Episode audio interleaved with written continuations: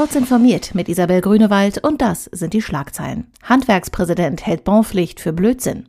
Chinesischer Digitalkonzern Tencent forciert Expansion nach Europa. Digitalisierung der Thüringer Polizei verzögert sich und Uber ändert nach Gerichtsurteil Vorgehensweise in Deutschland. Handwerkspräsident Hans-Peter Wollseifer hat die zum Jahresbeginn geplante Bonpflicht als Blödsinn bezeichnet. Die Betriebe fühlen sich gegängelt und vorgeführt, sagte er der DPA. Die Unternehmen müssten viel in die neuen elektronischen Kassen investieren.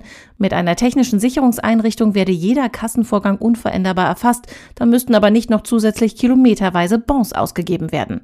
Mit dem 2016 verabschiedeten Kassengesetz soll Steuerbetrug etwa durch manipulierte Ladenkassen bekämpft werden. Der chinesische Digitalkonzern Tencent forciert seine Expansion nach Europa und will seine Investitionen deutlich erhöhen.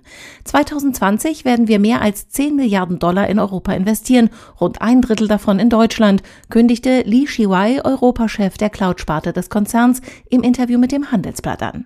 In Deutschland seien als Ziele für Übernahmen und Beteiligungen vor allem Unternehmen aus den Bereichen Design, Maschinenbau und autonome Mobilität interessant. Thüringer Polizisten müssen länger auf ihre Dienstsmartphones warten als geplant. Grund sind Datenschutzbedenken beim Verwenden von polizeilichen Anwendungen und bei der Übertragung von personenbezogenen Daten über das Internet. Die verfügbare Infrastruktur zum sicheren mobilen Arbeiten genügte im Ergebnis erster Betrachtungen hinsichtlich der IT-Sicherheit nicht den selbstgestellten Anforderungen, heißt es von der Landespolizeidirektion. Ursprünglich sollten bis Ende des Jahres alle Streifenpolizisten ein Smartphone bekommen. Der Taxikonkurrent Uber ändert sein Modell zur Vermittlung von Fahrten in Deutschland, damit sein wichtigstes Angebot nach einem Gerichtsurteil nicht gestoppt werden kann.